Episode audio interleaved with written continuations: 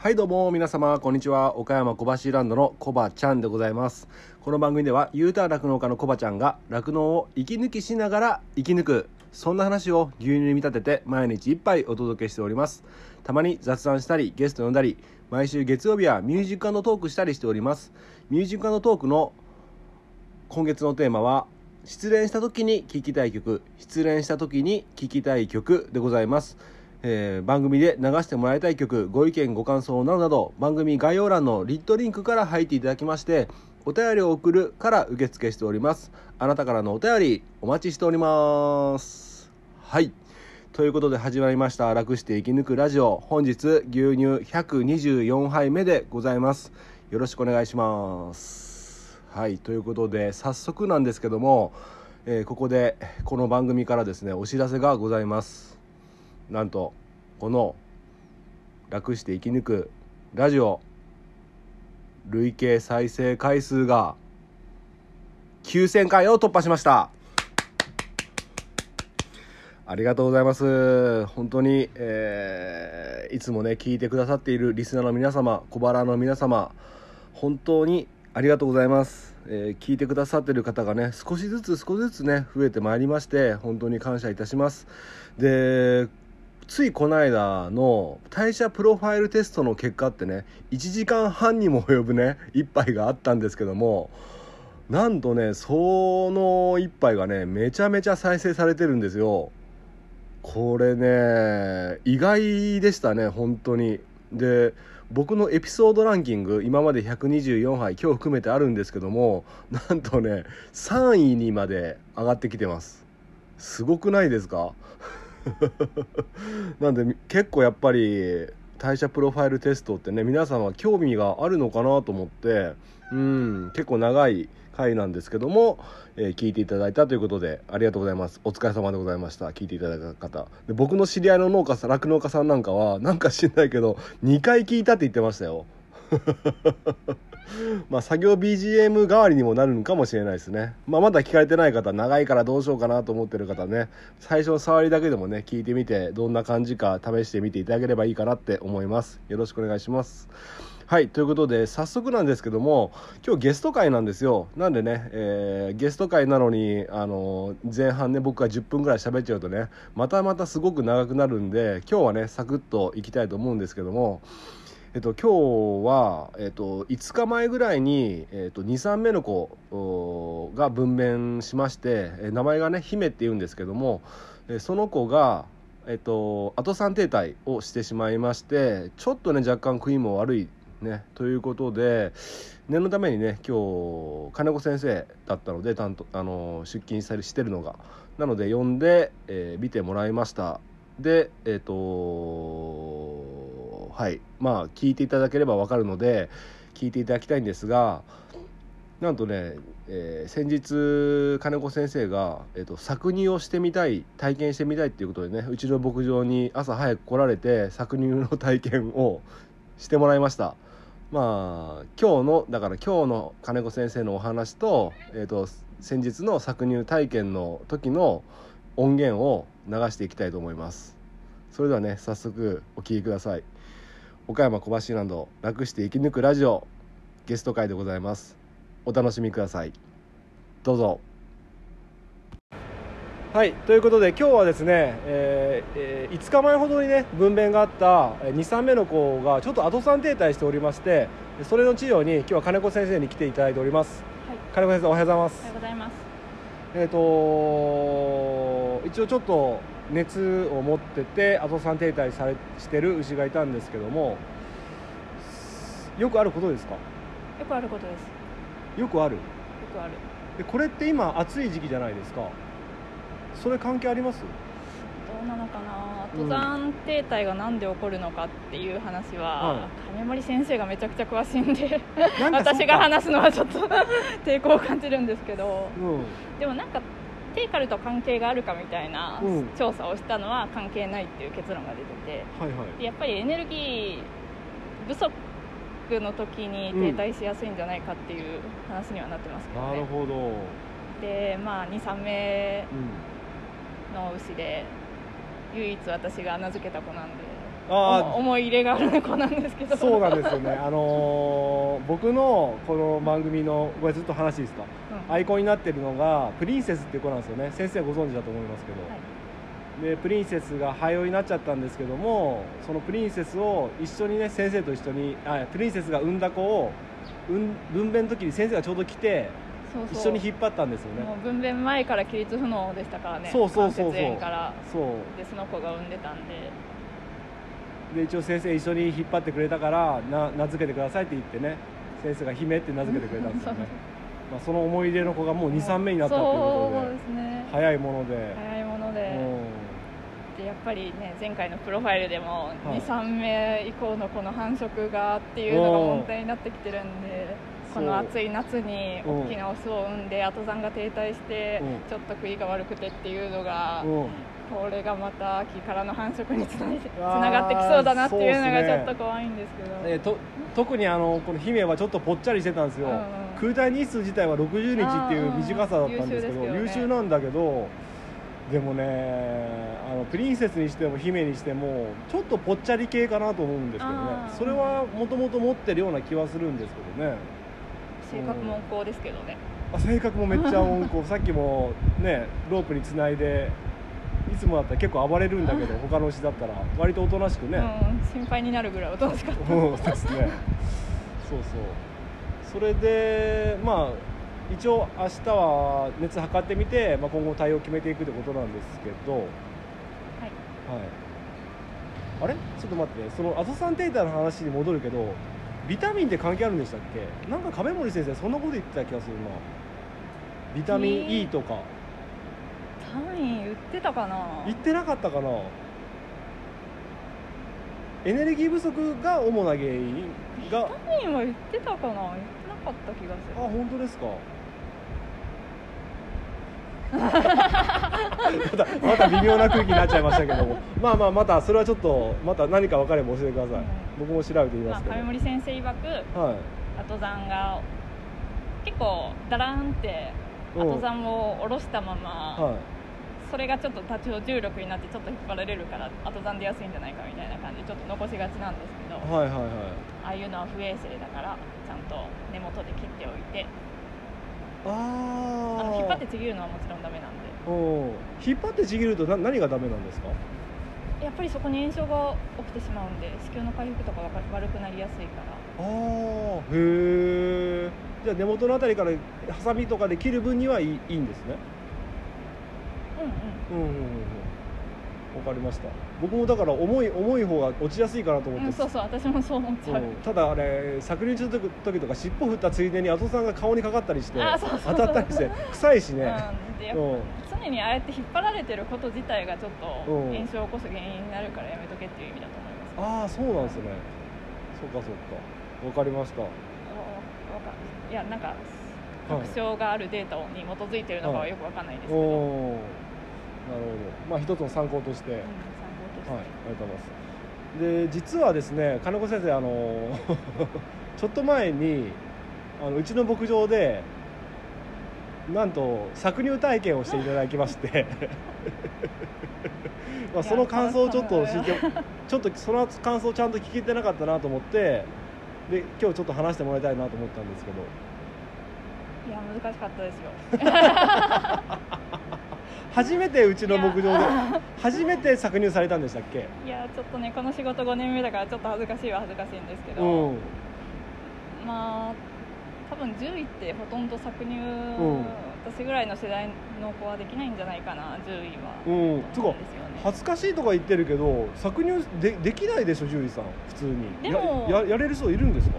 でも所長とかはあ。就職した時に1週間ぐらい農家に泊まり込んでえー、やあそうなんですね。やってたって言ってまあ昔はそういうのもあったし、はい。はいで、ね、こうやって牛の獣医になる人自体が実家で牛をやってるからみたいな人がむ昔は多かったんで、はい。なんか今こそもう本当に酪農なんて何も知らないっていう人がこうやって、ね、この仕事に就く傾向が高くなってきてるんで,、はいはいはい。はいでそういう、ね、実習とかする機会も減って。うんで北海道とか酪農が盛んな地域な大学に行ってる人は違うと思うんですけど私大学が大阪なんではい。そうやって牛の経験をほとんど積まなかったっていうのとなるほど。大学のうちから牛にもっと興味があればバンバン実習行ってたと思うんですけどまあ大学のうち 大学在学中にあまり興味がなかったああなるほどね。そうか社会出られて牛と出会われた感じでしたもんね。うんうんうんそうか。まあだから実際牛治療では結構牛に触れ合うけれども実際生産する光景っていうか、あのその乳を絞る体験っていうのはしたいなと思ってたけど、うん、ずっとできてなかったと。実習でやったこととかはなくはないけど、うん、1回やったとかそんなレベルだった。はいはいはいねよく搾乳してる風景よく見ますけど、はい、診療に来た時、うん、やってみたいなとはちょっと思ってたんですなるほど。それちょっともうちょっと解像度上げるとあれですよねその乳房炎に興味がある分野じゃないですか、うんうん、だから実際自分が絞ってみないと農家にあんまり強いこと言えないなっていうのもあるっておっしゃってましたよね。それはどうでした？実際経験まあ結構絞ってもらいましたけど経験されてみて自信はつきました？あの光景を見られたから小林さんに搾乳衛生とか絶対突っ込めないですよ。もうあのライナーをニュニュートンにつける時ブーブーブーブー言ってましたからね。大丈夫でした？入部炎出なかったですか？いやあのあの1週間後ぐらいにブツが出ました。ということはあの時なったんかなとか思ったけど。でも、まあ、難しいなと思ったのは、あの離脱する時あはいはい。あの進行圧遮断したら、はい、結構簡単に、うん、なんか自動で落ちるやつもあるじゃないですか。ありますね。なんか簡単にもうちょっと取れるんかと思ったら遮断してからめっちゃ引っ張らないと取れなかったんですけど。それねごめんなさい。僕後から気づいたんだけどあのミルカーにちっちゃい穴が実は開いてるんですよ。その穴がちょっとゴミとかほこりで詰まっちゃってる時あるんです。あの搾乳中とかに牛の牛体からちょっとゴミがちょっと落ちて詰まっちゃう場合があるんですよ。ちっちゃ本当針の穴ぐらいの穴なんですけどそれが詰まることによってあの遮断されにくくなっちゃうんですよ。いや遮断されてる気全然しなかった。うん。そうそうそうそうそれそれもあったかもしれない。だから基本抜く抜いてな3秒ぐらい経ったらもう軽くパンって抜けるんですけど。そうごめんなさい。その時あれあの時あれ言うの忘れてた、はあ、まあまあまあでもたまにぴったりくっついて取れない子とかもいるから、うん、慣れないとあれはちょっと難しいかもしれないですね。でやっぱり SA が多いから、はい、SA 対策目線で見ていかないとと思ってたんですけど、はいはい、やっぱり気になったのがその離脱の時離脱の時にあのニュートンに圧かけてあの負担かけてんじゃないかってこと？うん、めちゃくちゃ乳児衝突してたと私が外した。やつああそうか。あれがえこんなに難しいのって思ったのと小林さんも気づいてたけどやっぱりニュートンめっちゃ乾燥してるじゃないですか。ああ搾乳前とか。はい。やっぱり綺麗にしてマットの上をきれいにして石灰を引いてその上に座ってって日々なってるけど結構石灰がついてカサカサみたいなニュートンがでそこからねプレディッピングしてって海水、はいするんでしょうけど、はい、なので性の観点からいくとディッピング剤をちょっと検討してもいいかなと思って。あその前言ってたアロマオイルとかすごい良さそうですけどちょっとそこの話は私には入ってきてないんで何とも言えないので。番組の中でも取り上げましたけど一応先生調べてもらったんだけどちょっと調べる中では出てこなかった小動 物分野でしか出てこなかったから牛にどう使うのかなそうですね。まああのクロちゃんっていうね、うん、あの小原さんがやられてるってことで話あったんですけど、まあ、もしかしたら今結構斬新なやり方だと思うんだけど、うん、もう10年後20年後となったら結構アロマ牛の分野でも広がってる可能性ありますね、あるある十分あると思います。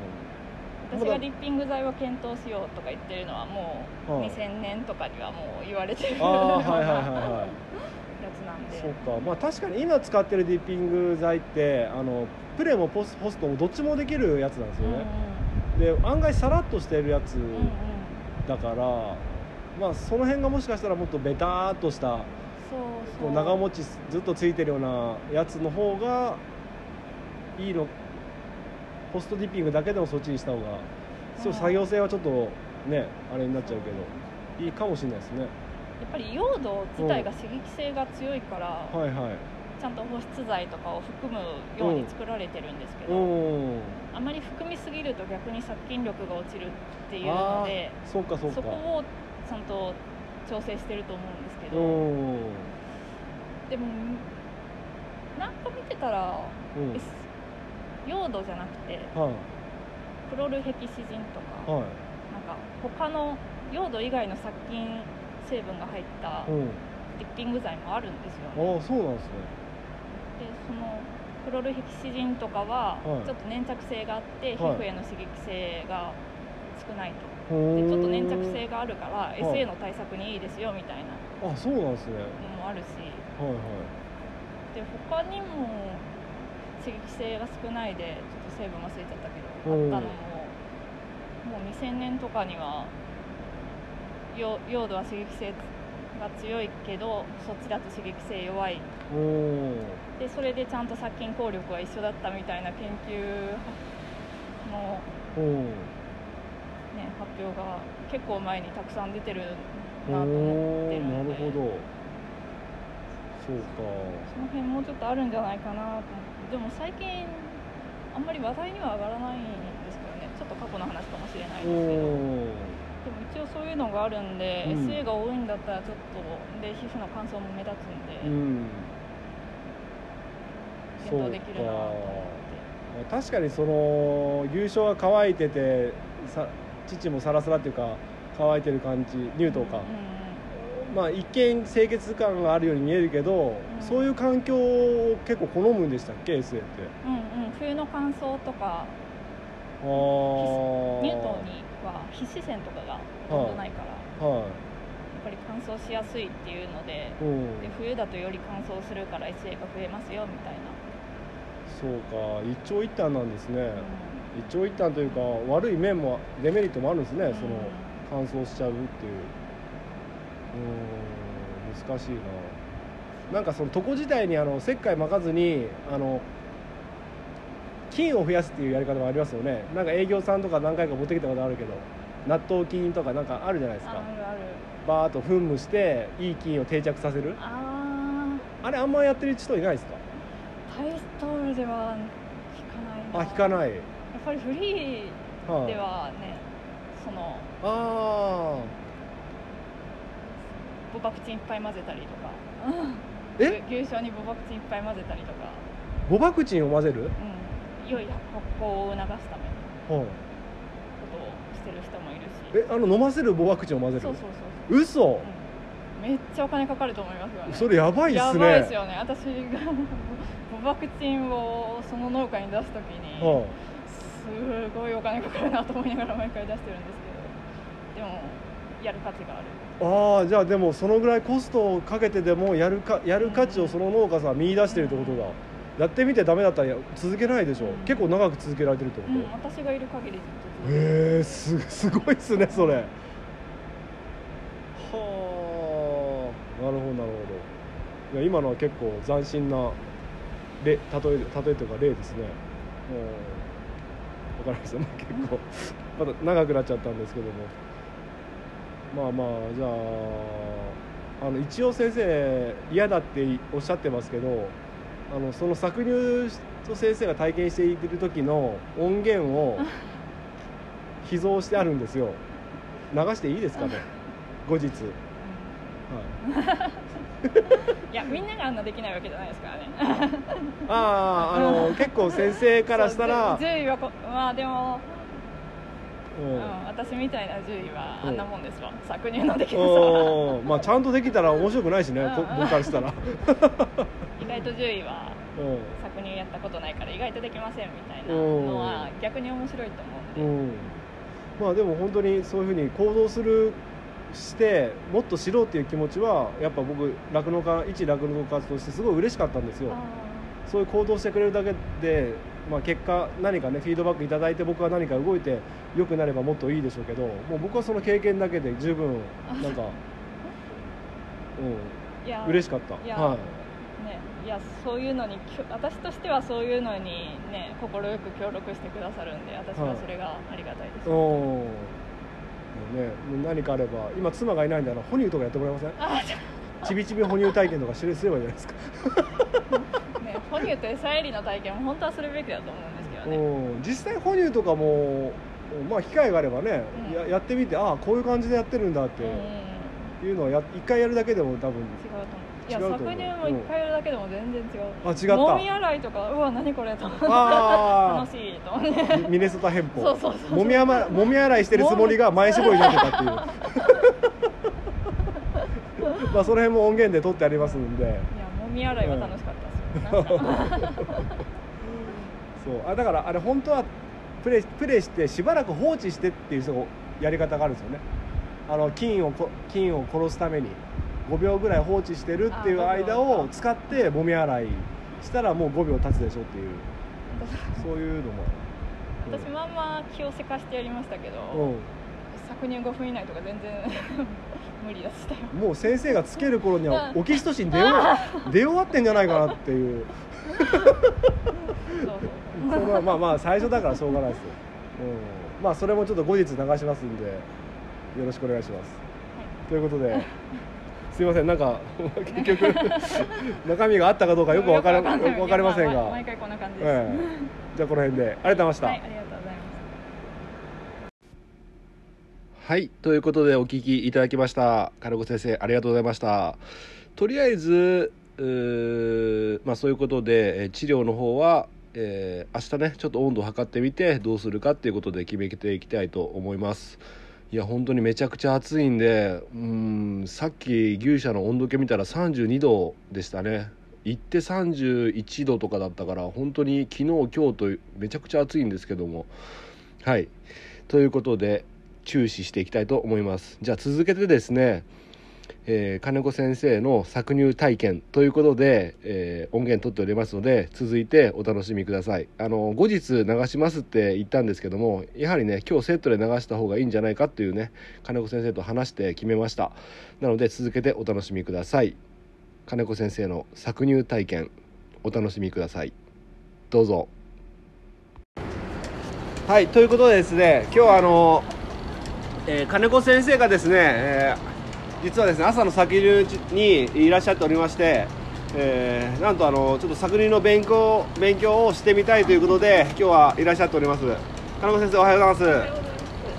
今日はどうあの今ね、あのーちょっとやり方教えて今3投目やっておるんですがいかがですか？理屈じゃない。理屈じゃないと。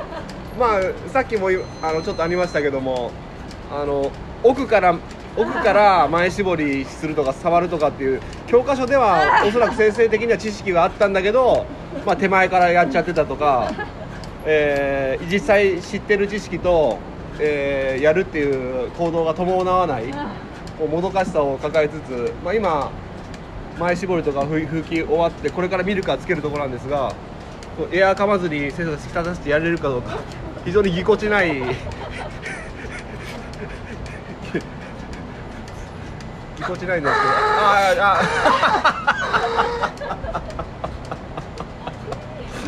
次の入券の、えー体細胞が高くなるかもしれないということで僕もちょっとヒヤヒヤしながら見ておるんですがちょっとブーブーブーブー言ってますよ。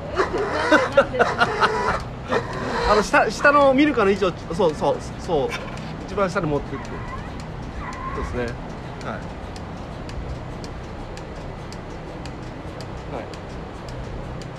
でもあれですね牛もあれですねあの先生で治療に来て注射したりするじゃないですか。だからなんかやられるとやられると思ってちょっとビビってる牛もいますね。じゃあ次先生あのこの牛お願いできますか？この牛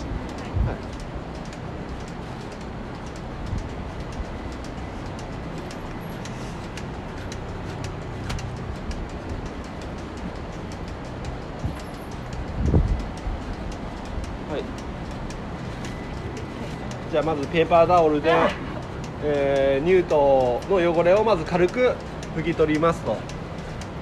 でで一応先生のんびりしてるとオキシトシンの時間とかも先生あの十分あの勉強されてるんですよね。あの オキシトシンオキシトシンはなんか触り始めて何分？いやもうねそんな言えないそういう そんな余裕ないと。でまたあのピッピ、ピッピ鳴り出すのがもう私的にはなんか。ああもうプレッシャーになる。プレッシャーになるまあね全くねこの搾乳っていう部門部門っていうかことはやったことないですからね。まあただ僕偉いなと思うのがこうやってやってみようっていうね気持ちがすごいなと思って。今、えー、拭き取った後にプレディピングを今しておりますね。なんかなんか危なっかしくてしょうがないですけど。先生一応蹴られないように注意してくださいね。はい。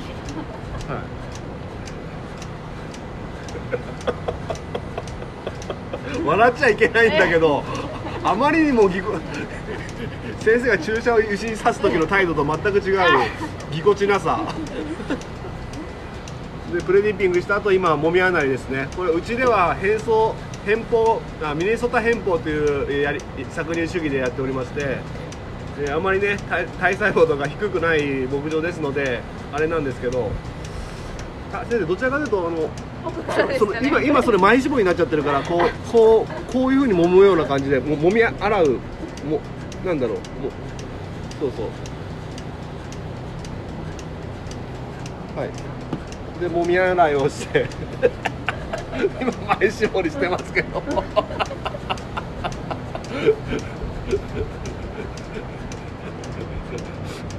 もう今1分ぐらい1分半ぐらい経ってると思うんですけどあのまあでも牛によってねその硬くなるっていうか張ってくるまで時間かかる牛もいるからこの方が比較的遅めなんで、あ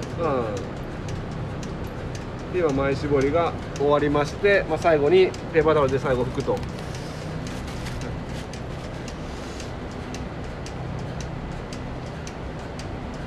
先生こうやってべんあの仕事前にちょっとお手伝いがてらの勉強ということではい。特に問題はないんですよねそれは。まあお金が発生してるわけじゃないからうん。いやでもいや本当に偉いなと思います。やっぱりね習うより慣れろっていうことであの本で読んでるだけでは絶対経験できないことですのでこうやっていざ経験してもらうというのは落語の会にとってもえー嬉しいことでございます。はい。じゃあ拭き終わりましたんでこれからミルカーをつけますと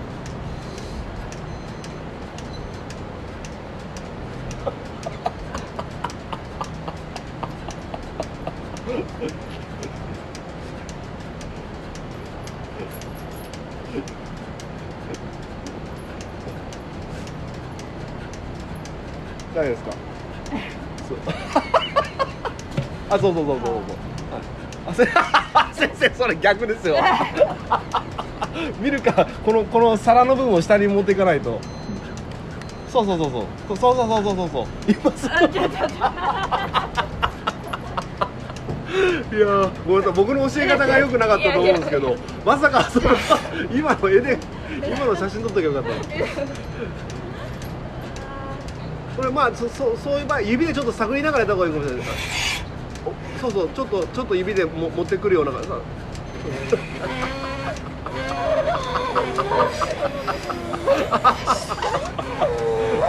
あそそのさこの皿をもうちょっと奥に。そうそうそうそう。左手の持ってるところでこう調整してやるっていう感じですね。はい。難しい。はい、ですああのもう次ピーピー鳴ってるからあれあれ取らなきゃいけないですよ。ディディッピングディッピング。はい、はいあままだ大丈夫か。これ一旦鳴ってまたまあでもまあ乗っ取って大丈夫。でさっき教えたように下の。これ一緒の駅でいいんですか？はい。あ一緒です。はい。はい。であのボボタンを一回止めてボタンっていうか機械を止めて。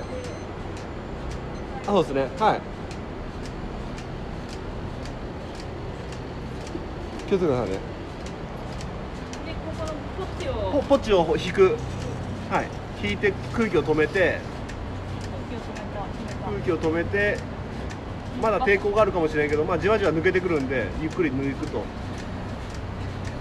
抵抗があったらもう1本だけグッとそうですね。はい。でちょっとごめんなさい。でこの後ちょっとここに残ってるんで何回かこうでこう父をこう送った送ると。残ってるやつを。でここにかけるってください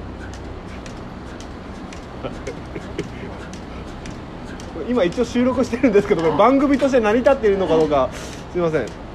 まあであと先生リッピングですね。これリッピングって外してから10秒以内にやった方がいいっていうあの僕も読んだことあるんで早めにはやってます。はい。まあちょっとそんな感じでちょっともう何と何とか、まあ、8先生8時ぐらいまでやっていただくということで続けてお願いしたいんですが今あの初回やってみた感想をちょっと一言聞かせてもらいたいんですけどもいかがでしたか？めっちゃむずい。めっちゃむずい。言うと見えないし。ああなるほど。でもこれは慣れてくると、まあ、自転車を乗るのと同じでね最初はこけるけど自然に乗れるようになるのでまあ後でちょっとまたあのお話聞きたいんですけどもあの先生はこうややりたいと思ったきっかけっていうのはあるんですか？こうちょっと絞ってみたいなっていうのはずっと昔から思われとったんですか？いや、はい、まあ 農家さんが絞ってるの見てる時だけは偉そうに言えるんで。ああやっぱ実際自分やってみないと偉そうなこと言えないぞと。で先生比較的乳房炎とかに興味を持たれとって、まあ、そういう対策も研究もしていきたいなっていうのがあるんですよね。あうんうん。乳房炎は分野としては好きなんで。好きですよね。だからあのー、検査とか出してもね先生もうもう一段階他の先生と比べるともう一段階詳しく調べてみたりとかなんかいろいろ自分で工夫されてやっやっとると思うんですけどもやっぱ、うん、その上でやっぱ実際絞ってみて何か感じたいとかそういうふうに思われたってことですよね。そうそういやもう実際やってみないとわからないが一番です。あ。あさすが。わかりました。じゃあちょっと続けてあの約10分になりましたんで続けてやっていただきたいと思うんですけどもよろしくお願いします。はい、はい、じゃあ切ります。やっぱ恥ずかしいからやめようぜこれ。はいということでお聞きいただきました。えー、金子先生改めてありがとうございました。最後なんか恥ずかしいからやっぱやめようぜこれみたいなこと言ってましたね。だいぶやっぱりね、あのー、僕的にはまあ頼もしいというかね行動力あるなと思って、ね、仕事以外の時間で、え、実際酪農家がどういうふうに作業しているのかどういうふうに搾乳作業をしているのかっていうことをね実体験として経験したいということでいやそういう行動をする人って僕結構、うん、すごいないいリスペクトしてるんですけどもまあそんな中ね、まあ、実際やってみるとね、えー、本人的には非常に難しかったということで僕のちょっと教え方もねあんまりうまくなかったんですけどね。うん、でやってみて難しくてなるほど。ね。あの体でねいろいろ感じていただいたと思います。うん。でまあ金子先生が思うにはまあ乾燥しているなっていうのとあとミルカを取る時にね圧がちょっとかかるなっていうねそういうことを気にされておりましたけどもまあまあ理由はいろいろあるんですけどもいろいろ一長一短っていう面もあるねあるし、うん。まあ、ミルカーのあのちっちゃいね穴があるんですよね。あれがねたまに詰まってね空気が抜けづらい時あるんですよね。うん。まあ、そういうメンテナンスもねちゃんとしつつ、うん、僕もねいろいろと気をつけてやっていきたいなって思いました。